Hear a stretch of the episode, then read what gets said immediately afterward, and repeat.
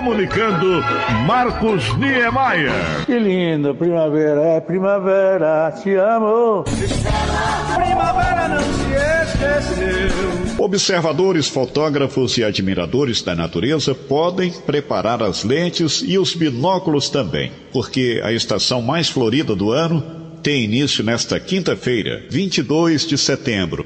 A primavera inspira os poetas, os pintores, os compositores, os músicos e até os radialistas. Ela provoca encantamento, aguça os sentidos, faz aumentar nossa percepção da natureza.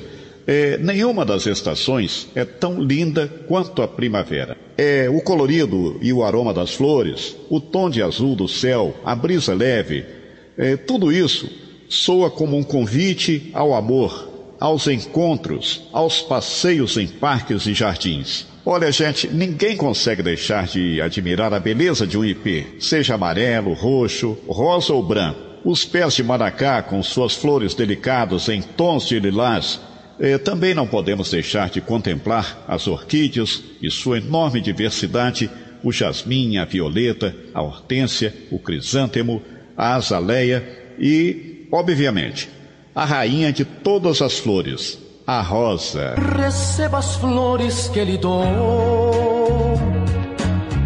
e em cada flor um beijo meu.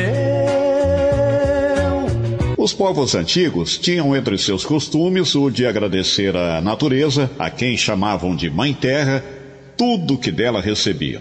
Agradeciam pela colheita, pelas plantas que curavam suas doenças, pelas árvores que garantiam sombra e frescor pela água que matava a sede e fertilizava o solo. Considerada período de renovação, a primavera provoca manifestações da natureza que reage ao fim da seca e início das chuvas, ao aumento da umidade e da temperatura.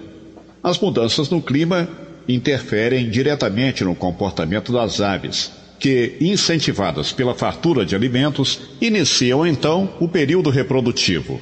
O auge da floração agrada aos beija-flores e o aumento de insetos provocado pelo início das chuvas beneficiam as aves incentívoras.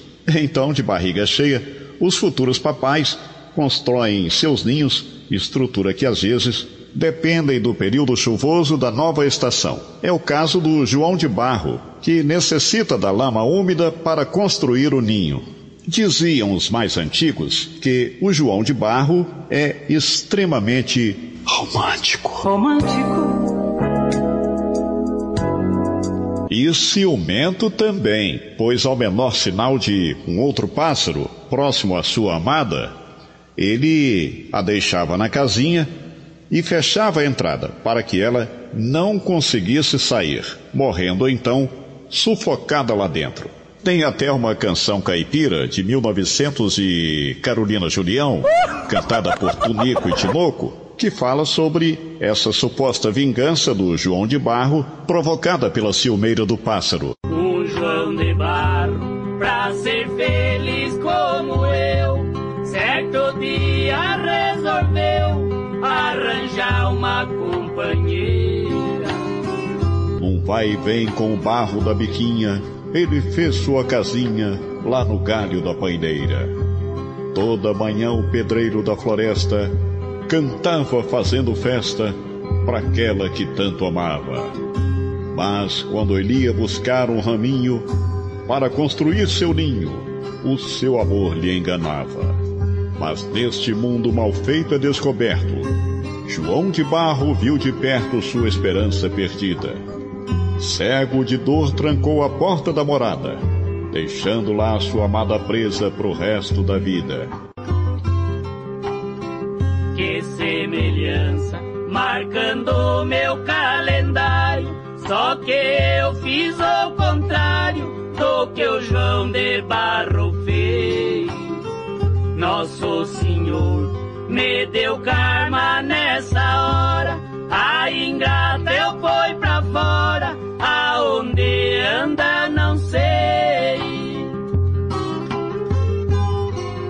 Mas será que é verdade que o João de Barro, eh, motivado pelo ciúme, adotaria tal comportamento vingativo, prendendo a fêmea na casinha e deixando-a morrer lá dentro?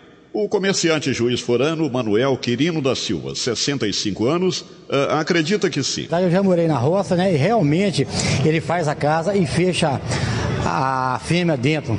Isso é verdade. Já vi foi muitas, muitas fechadas, não só uma só, mas várias. Conosco na ponta da linha, Janaína Gonçalves, 35 anos, estudante de jornalismo da Univale, em Governador Valadares. Janaína, eh, você acha que essa história é verdadeira? Eu acho que ele não é um pássaro ciumento. Então. Isso para mim é machista, né? É uma coisa banal, eu acho. Eu já vi a casinha dele, mas eu vi ela aberta, não vi ela fechada. Mas vamos saber se isso realmente é fato ou não passa mesmo de uma lenda, dentre as tantas enraizadas no imaginário popular. Quem nos explica é o biólogo Benito Freitas, da Universidade Federal do Mato Grosso. Esse fato é reportado hoje na literatura, mas faz parte de um folclore. Cientificamente, nós não temos nenhum dado a respeito, nenhum estudo comportamental. Porém, ao João de Barro, o que nós sabemos dentro do que nos refere os estudos é que muitos valores antropomórficos, muitos valores humanos são atribuídos ao João de Barro. Havia outras lendas, por exemplo, que o João de Barro não trabalhava no domingo, nem em dia santo, que era um, uma ave muito religiosa, fervorosamente religiosa. Além do fato da, dessa outro folclore que é de ser uma ave ciumenta, que tranca a fêmea no ninho. Essa é uma história que eu vi na minha infância, eu acreditei durante muito tempo.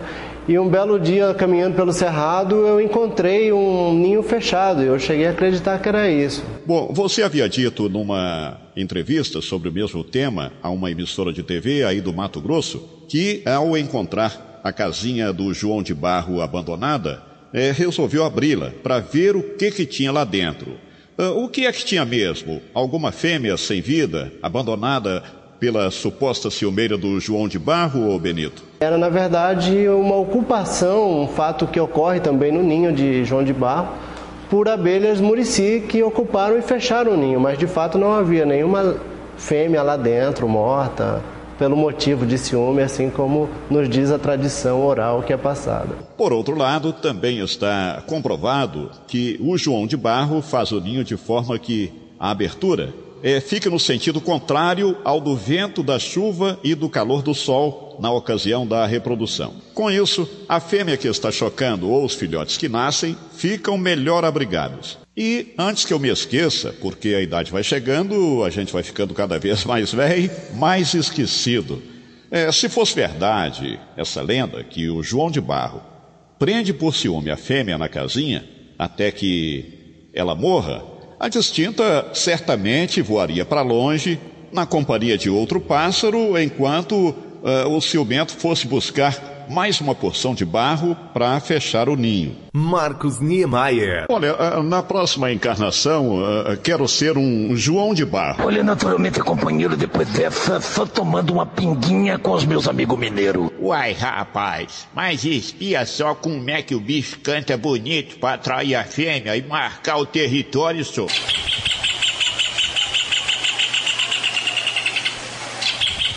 Mas além do João de Barro, que é pedreiro, arquiteto e engenheiro da natureza, a primavera traz com muito mais intensidade a beleza do cantar de uma infinidade de pássaros, a exemplo do tico-tico, do coleiro, do bentivi, da rolinha, do trinca-ferro e do chorró, aquele pássaro que tem um canto que de tão lindo chega a ser poético. Confira aí. E vale a pena ressaltar que o pássaro símbolo da primavera e, por extensão do Brasil, é o sabiá laranjeira, por conta da sua presença na cultura popular, seja em músicas ou poesias. O sabiá laranjeira, que costuma inclusive cantar em plena madrugada, alimenta-se de insetos pequenos, minhocas, frutos e até alimentos oferecidos pelo homem. Faz seus ninhos no chão, em arbustos e no topo de árvores, com porções de barro, pequenos gravetos e ramos de capim seco. Põe até três ovinhos e os choca entre 12 a 15 dias, e cada fêmea choca três vezes ao ano. E no final do inverno e início da primavera, o sabiá inicia seu belo canto, anunciando a época do seu período de reprodução. Bota aí no ar pra gente ouvir, por favor, Carolina Julião, o canto do sabiá laranjeira.